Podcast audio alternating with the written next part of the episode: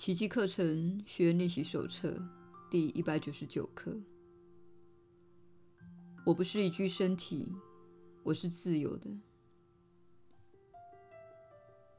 只要你还把自己视为一具身体，你就绝不可能自由。身体即是限制，想在身体内寻找自由，无异于缘木求鱼。只要心灵不再把自己当成一具身体，甘受它的束缚和庇荫，它就自由了。如果心灵真得靠身体的庇荫，那它还真是不堪一击。侍奉圣灵的心灵是永远不受限制的。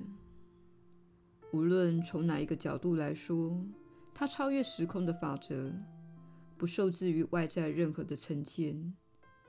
他也有能力完成任何的要求。攻击之念是不可能进入这种心灵的，因为他已经回到了爱的源头。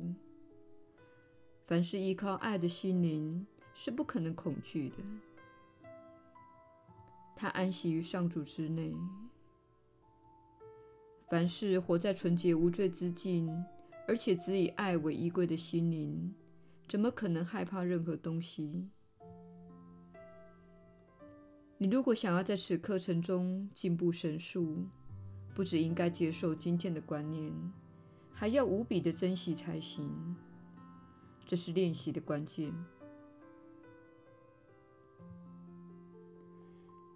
即使这一句话在小我眼中简直是精神错乱，不必担心，小我对身体也是无比的珍惜，因为他以身体为家，自然会与他所营造的家相依为命。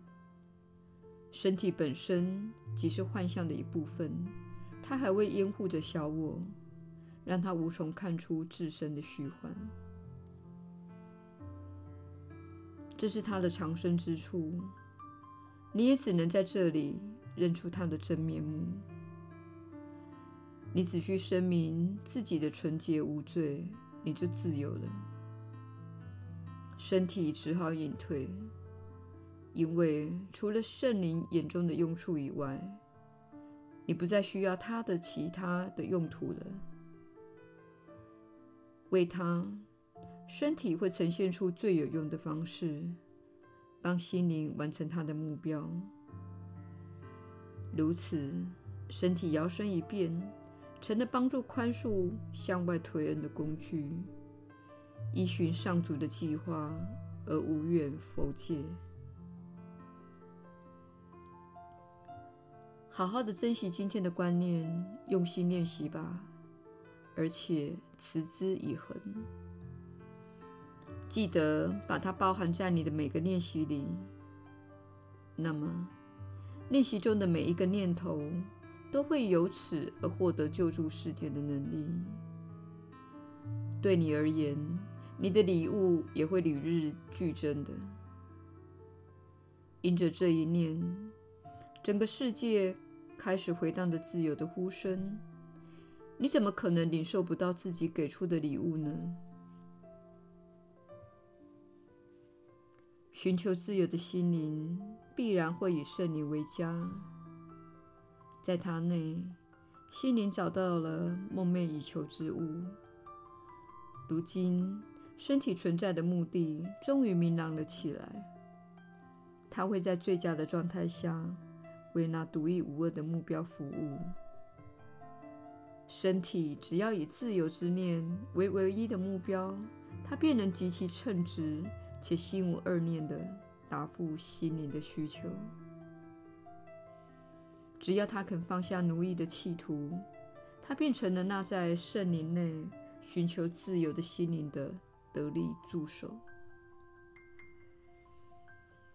今天就让自己自由吧，把自由当作你的礼物，送给那些自认还在身体奴役的人。我们也希望你自由，如此，圣灵才能利用你的解脱，来释放许许多多自认为深陷恐惧而彷徨无助的人，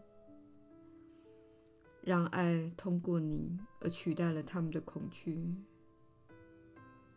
此刻就接受救恩吧，他正向你呼求这一礼物，将你的心灵交托给他吧，因为他愿赐你完美的自由。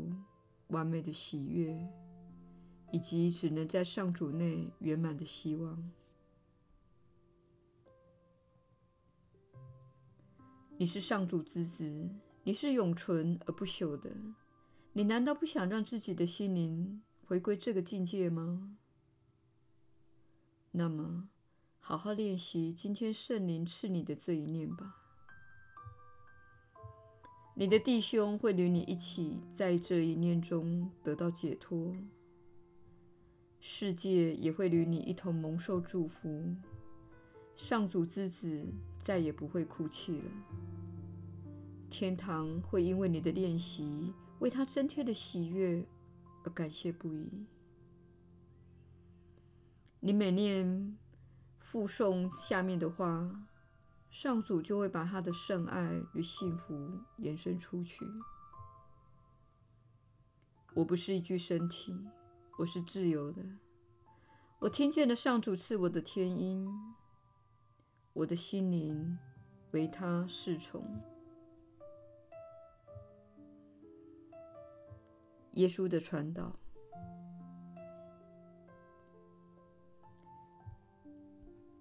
你确实是有福之人，我是你所知的耶稣。这正是我当初在十字架上所要教导的课题。我不是一具身体，我是自由的。世间的法则限制不了我，也限制不了你。只要你了解那些法则，并练习爱和宽恕，就可以了。这是一个先决的条件，你必须对准真理，而非身体提供的虚假证据。身体说你是独立的个体，身体说你是孤单的，身体说你会死亡，身体说你很痛苦。身体乃是小我的终极武器。所以，请勿聚焦于身体，而是聚焦于心灵。当你锻炼心灵，并追求爱而释放攻击的念头时，你的身体就会照料自己，因为它会在你所有持有的振动频率下成长茁壮。当你聚焦于身体时，用它来给予及获得自己想要的一切，你就会变得非常的恐惧。很多人会发现，并且也注意到了这一点：当你试图透过节食或运动来为身体塑形时，或仅仅只是批评自己的身体，你就会觉得更糟。你会觉得。你对自己变得更加缺乏爱心，会感觉到更多的控制与恐惧，也变得更加物质导向。这种情况之所以发生，是因为你聚焦于你在此的经验中最缺乏爱心的面向，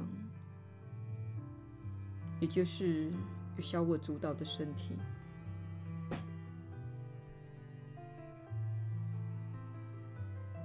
然而，身体本身是中性的。当小我把它用来当做诱饵及战争的材料，它就会变成非常缺乏爱心的东西。当你选择追求爱，不聚焦在身体上，而是专注在自己的创造力以及能扩展自己品质的能力，比如魅力、仁慈。慷慨和创意，身体就会成为相当有用的工具。这也是我们透过课程希望你了解的道理。唯一真正有效使用身体的方式，就是把它当成带你回家、回到爱的工具，不将身体作为性的目标或是美丽的目标，而是当成一个工具，能带你经历一趟意识的旅程。我是你所知的耶稣，我们明天再会。